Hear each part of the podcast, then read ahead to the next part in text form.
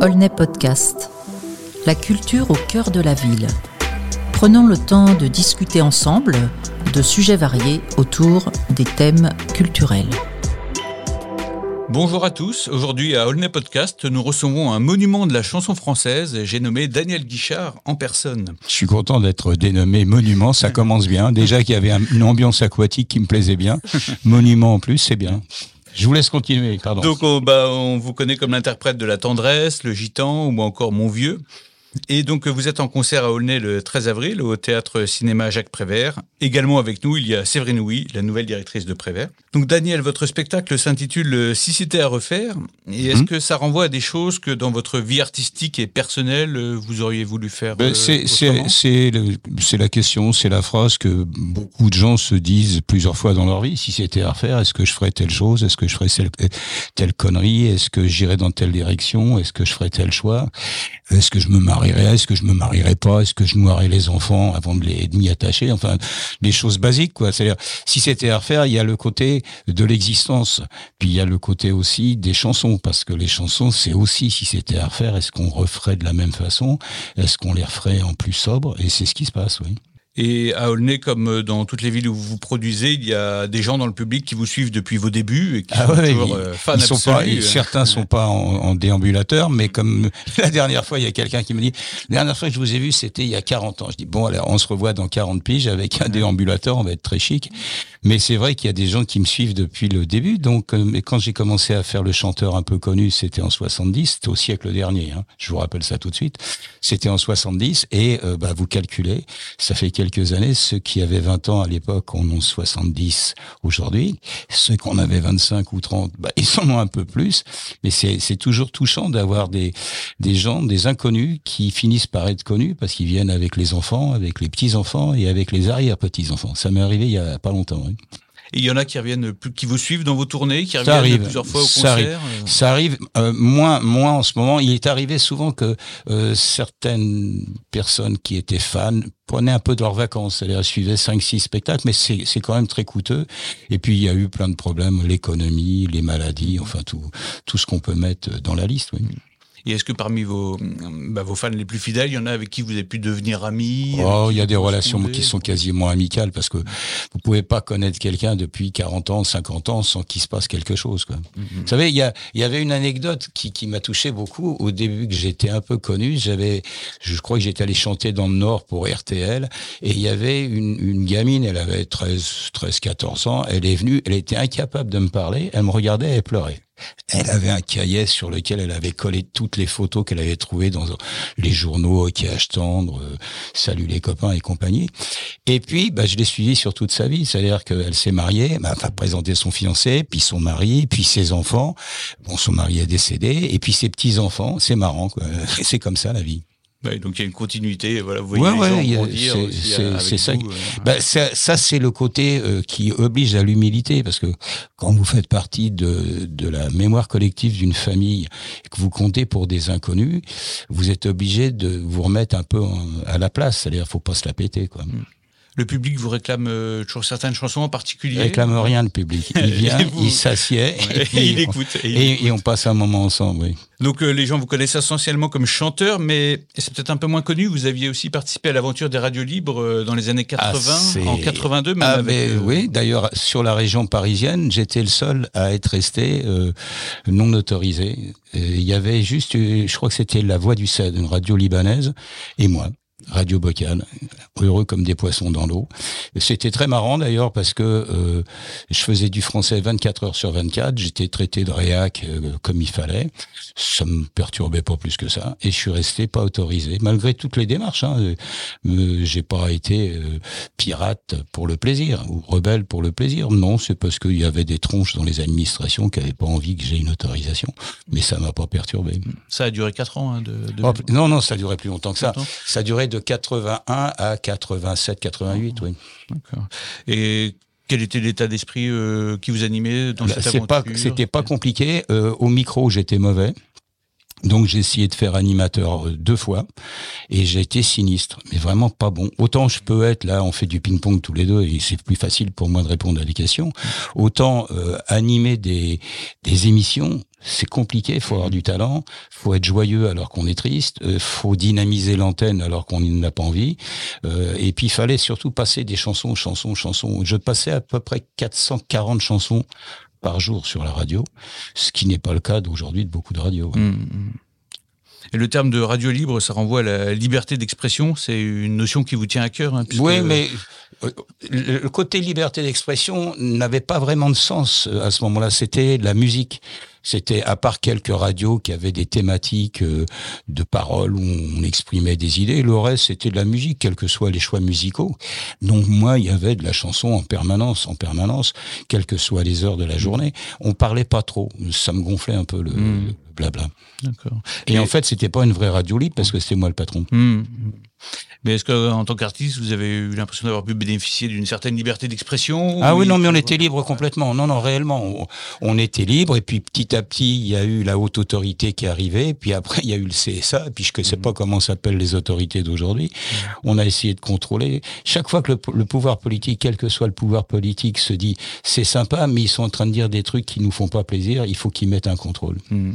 Et en tant que chanteur, vous avez eu l'impression de toujours pouvoir dire ce que vous Ah, mais je faisais ce que. Non, non, mais je faisais ce que je voulais. Et C'était quand même une époque plus marrante, quoi. Euh, Séverine, euh, en tant que directrice de Prévert, la venue de Daniel Guichard-Aulnay, on peut dire que c'est un des temps forts hein, de la programmation 2022-2023. Euh, oui, bien sûr. Dans une programmation, c'est toujours important d'avoir des artistes qui ont une telle notoriété dans la France entière et qui ont bah, euh, qui ont été dans, enfin, dans, dans, le cœur de plusieurs générations. Euh, c'est vrai que moi, je suis d'une génération plus jeune, mais mes propres parents seront là ce soir et sont ravis de, de venir et de découvrir aussi euh, Daniel Guichard. Et euh, c'est vrai que moi aussi, j'ai été bercée par. Bah, moi, je suis née au moment des radios libres, hein, donc en 81. Mmh, mmh. Et, et c'est vrai que bah, Daniel Guichard fait partie de mon patrimoine à moi aussi. Donc c'est vrai que c'est toujours bien d'avoir. Elle, elle, a, elle a eu sûrement sur la route des vacances la cassette qui tournait en boucle. J'allais le dire. Ouais, mais ça, tourner, euh, à tourner. J'ai hein. souvent eu cette réflexion au, début. Alors, j'ai eu un, homme très sympa, marrant, un jour, qui m'a dit ma, ma génération, c'était pas le style Daniel Guichard, c'était un autre style de musique, ça devait être Trust ou des trucs comme ça. Mais mon père, il mettait Guichard en boucle dans la cassette chaque fois qu'on partait en vacances et on se mangeait Guichard à l'aller, Guichard au retour. C'était un peu longuet. Et les années ayant passé, il a fini par avoir le fond des chansons qui le touchent maintenant. Alors, on avait aussi Michel Sardou, François ah Feldman, tout un d'autres personnes. Oui sans oublier, des vacances. sans oublier Delpech et quelques autres. Et voilà, c'est ça le forestier. On en passe, donc c'est vrai que c'est voilà, comme on dit, c'est des monuments hein, euh, mm. de, de, la chanson française et on est on est bien heureux d'avoir dans notre programmation effectivement des des, bah, des, personnes qui tournent aussi encore dans nos salles et euh, qui, qui, font des zéniths d'un côté, mais aussi qui vont dans les salles de proximité et rencontrer le public euh, de proximité dans nos, il y en a, Il y a pas, il y en a pas assez. Mais voilà, exactement. On va travailler là-dessus. Ouais. Vous êtes en contact donc avec de nombreux chanteurs euh, connus hein, en mm. chanson française. Comment est-ce que ça se passe? C'est les sociétés de production qui vous contactent ou alors c'est vous qui décrochez votre téléphone et qui organisez euh, les dates euh? Alors, euh, bah, c'est varié en fait.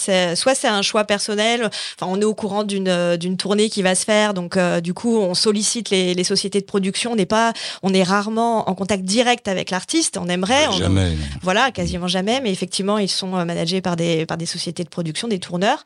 Et, et donc donc ça soit, soit c'est un choix personnel parce qu'on sait que la personne va tourner et donc on se renseigne auprès de la production.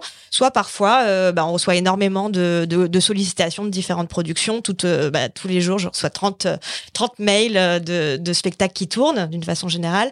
Et, euh, et là, bah, là, on fait notre choix et, la sélection est assez toujours un peu difficile parfois parce qu'on hésite à programmer un artiste plutôt qu'un autre. Voilà, et c'est un équilibre, un équilibre aussi à trouver sur toute l'année avec des, enfin, des chanteurs différents pour différentes générations et d'avoir un certain équilibre tout au long de la saison. Donc, voilà.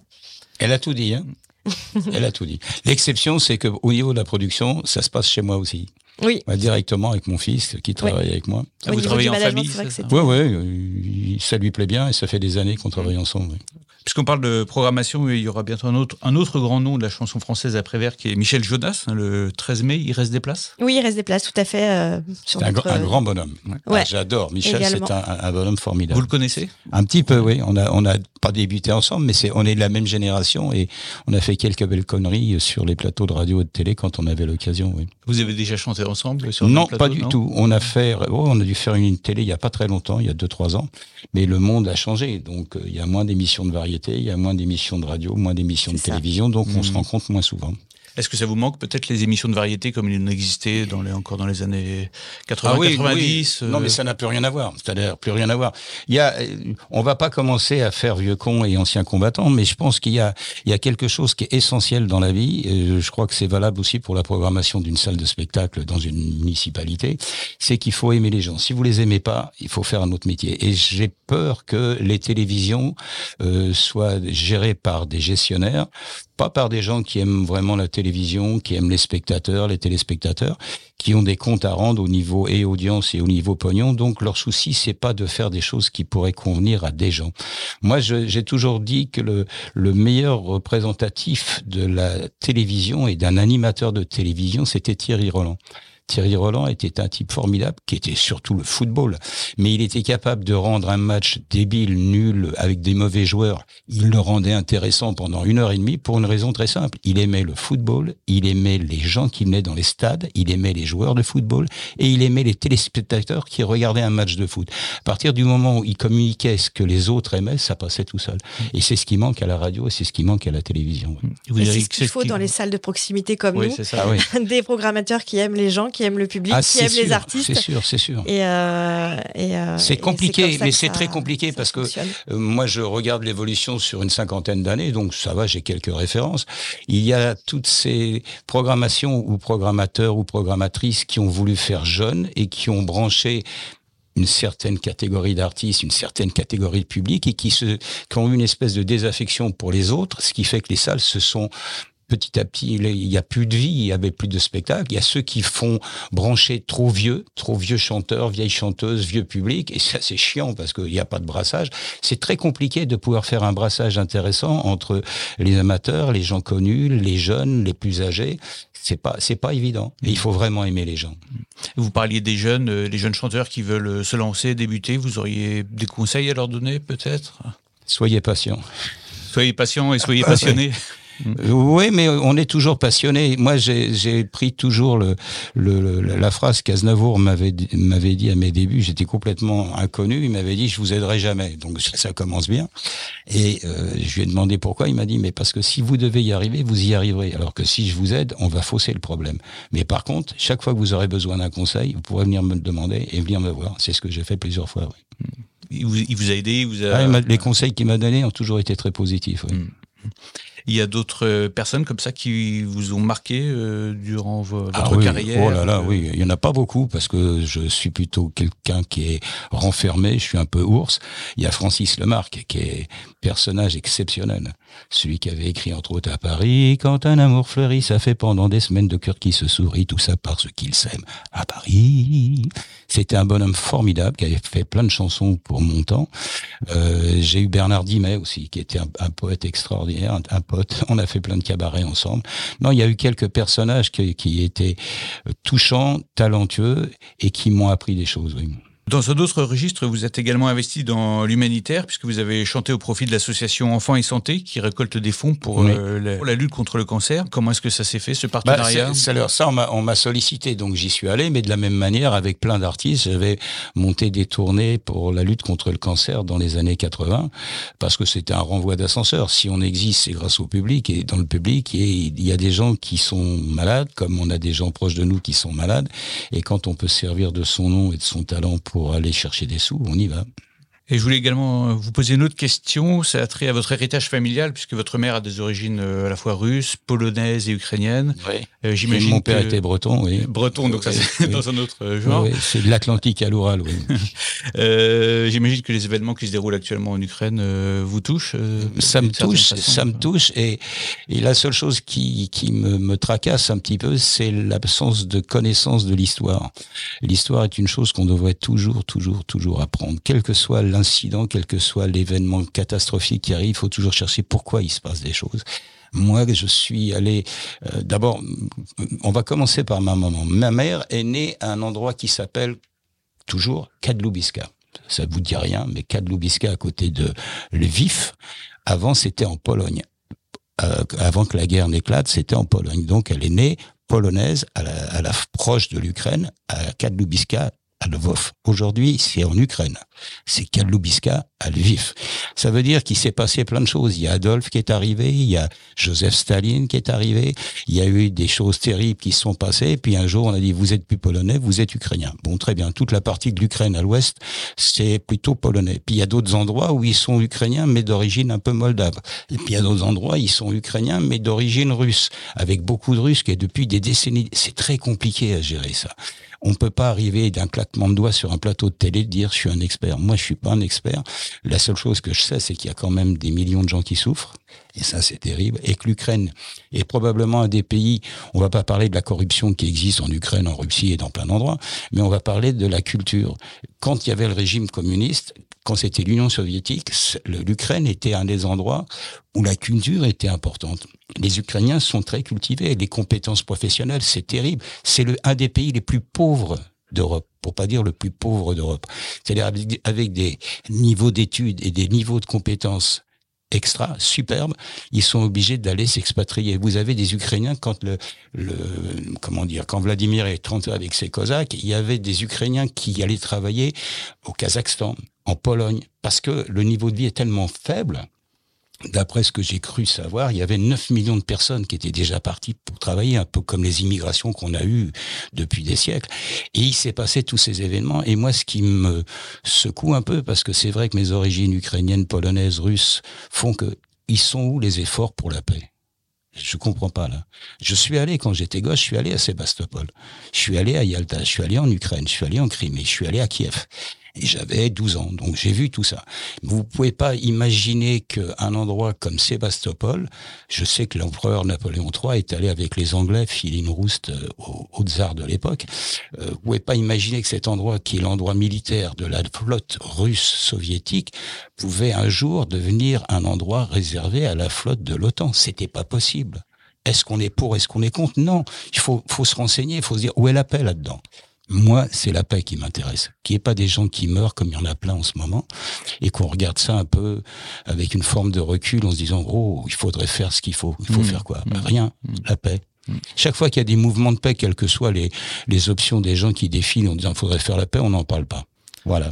J'arrête là, j'arrête là mon quart d'heure un peu sérieux parce qu'il est, c'est trop sérieux. On peut pas s'amuser avec euh, des gens qui sont en train de se prendre des bombes sur la gueule euh, parce que parce que il se passe des choses qui qui nous échappent parce qu'on connaît pas tout, parce qu'on connaît pas le fondement des choses. Et plus ça va, plus c'est horrible. Hmm. Puis de la famille de là-bas qui est, qui est sur Non, ma, ma, la, famille du côté de ma mère. Je suis allé une fois à Moscou. Je suis, je suis allé une fois chanter à Moscou. Je suis allé à, à Moscou, à Leningrad. Enfin bon, je chantais en trois villes. J'avais emmené ma mère parce que comme elle a été déportée, ses frangines ne les avaient pas vues. Donc quand on est allé là-bas, je l'ai amenée. C'était euh, dans les années 70. Donc euh, toujours Union soviétique et je l'ai amenée comme euh, maquilleuse, habilleuse, parce que sinon elle ne pouvait pas avoir de visa. Et elle a vu ses frangines qu'elle avait pas vues depuis 40, 40 euh, ans, un peu plus de 40 ans. Donc ça, ça va. je suis toujours touché par tout ce qui se passe là-bas. Ouais, ce, ce moment. C'était très. Elles avaient toutes des têtes de babouchka et c'était ça. La petite sœur qu'elle avait quittée, enfin quand elle a été déportée, sa petite sœur avait 6 ans et je crois qu'elle avait 40 et quelques. Elles avaient des choses à se dire. Quoi. Mm. Dans un registre un peu plus, un peu plus léger, euh, qu'est-ce qu'on peut vous souhaiter là pour les années à venir? Vous avez des projets euh? Des projets, j'en parle pas parce que de toute façon, quand on en parle trop, ils se réalisent pas. Donc de ce côté-là, je garde ça pour moi. Euh, vivre au jour le jour est plutôt sympathique. Euh, vu les conneries que les uns et les autres sont en train de faire, on ne sait pas trop ce qui nous prépare. Donc on va toujours se tenir prêt. Mais c'est vrai que euh, avoir des projets, c'est sympa. Euh, ne pas être dupe de ce qui se raconte, c'est pas mal non plus. Et puis euh, rester debout, c'est l'essentiel. Oui. En tout cas, pour vous, l'important, c'est de continuer à aller au contact des gens dans des salles de proximité comme, Toujours. comme Prévert. Mais je crois, je crois que je, euh, je vais en faire de plus en plus parce qu'il y a énormément de salles qui ont entre 700 et 800, 900 personnes qui sont des salles de proximité où les spectateurs viennent parce qu'ils sont à pied ou pas très loin. Et c'est important. Mm. Il y a une petite banlieue, il y a une grande banlieue parisienne et il y a énormément de salles en France qui sont à ce format qu'on a un petit peu déserté. Quoi. Mm. Vous connaissiez Prévert? Vous, vous, étiez déjà venu ici à Aulnay à Prévert? Je, je, me suis posé la question avec mon fils. Je ne sais pas, peut-être, c'est possible. Mais alors, il y a longtemps, vous n'étiez pas né. Non, non, je ne devais pas encore être là. ok, bah en tout cas, merci à tous hein, pour votre présence euh, ici dans, dans les podcasts. Euh, merci d'être venu, Daniel. Plaisir. On est très honorés. C'est toujours un plaisir de vous entendre et puis aussi de constater que, que vous maintenez un lien très fort avec un public fidèle. Bah, je crois que la chose la plus essentielle, c'est de ne pas faire semblant d'être. Donc de ce côté-là, ça va. C'est trop tard pour que je change. Merci en tout cas. C'est un plaisir. Au revoir. Au revoir. Aulnay Podcast au cœur de la ville. Le podcast 100% aulnaysien où l'on prend le temps de discuter de sujets aussi divers que la jeunesse, la culture, les grands projets, l'environnement. Un moment privilégié en direct de la maison des projets du patrimoine.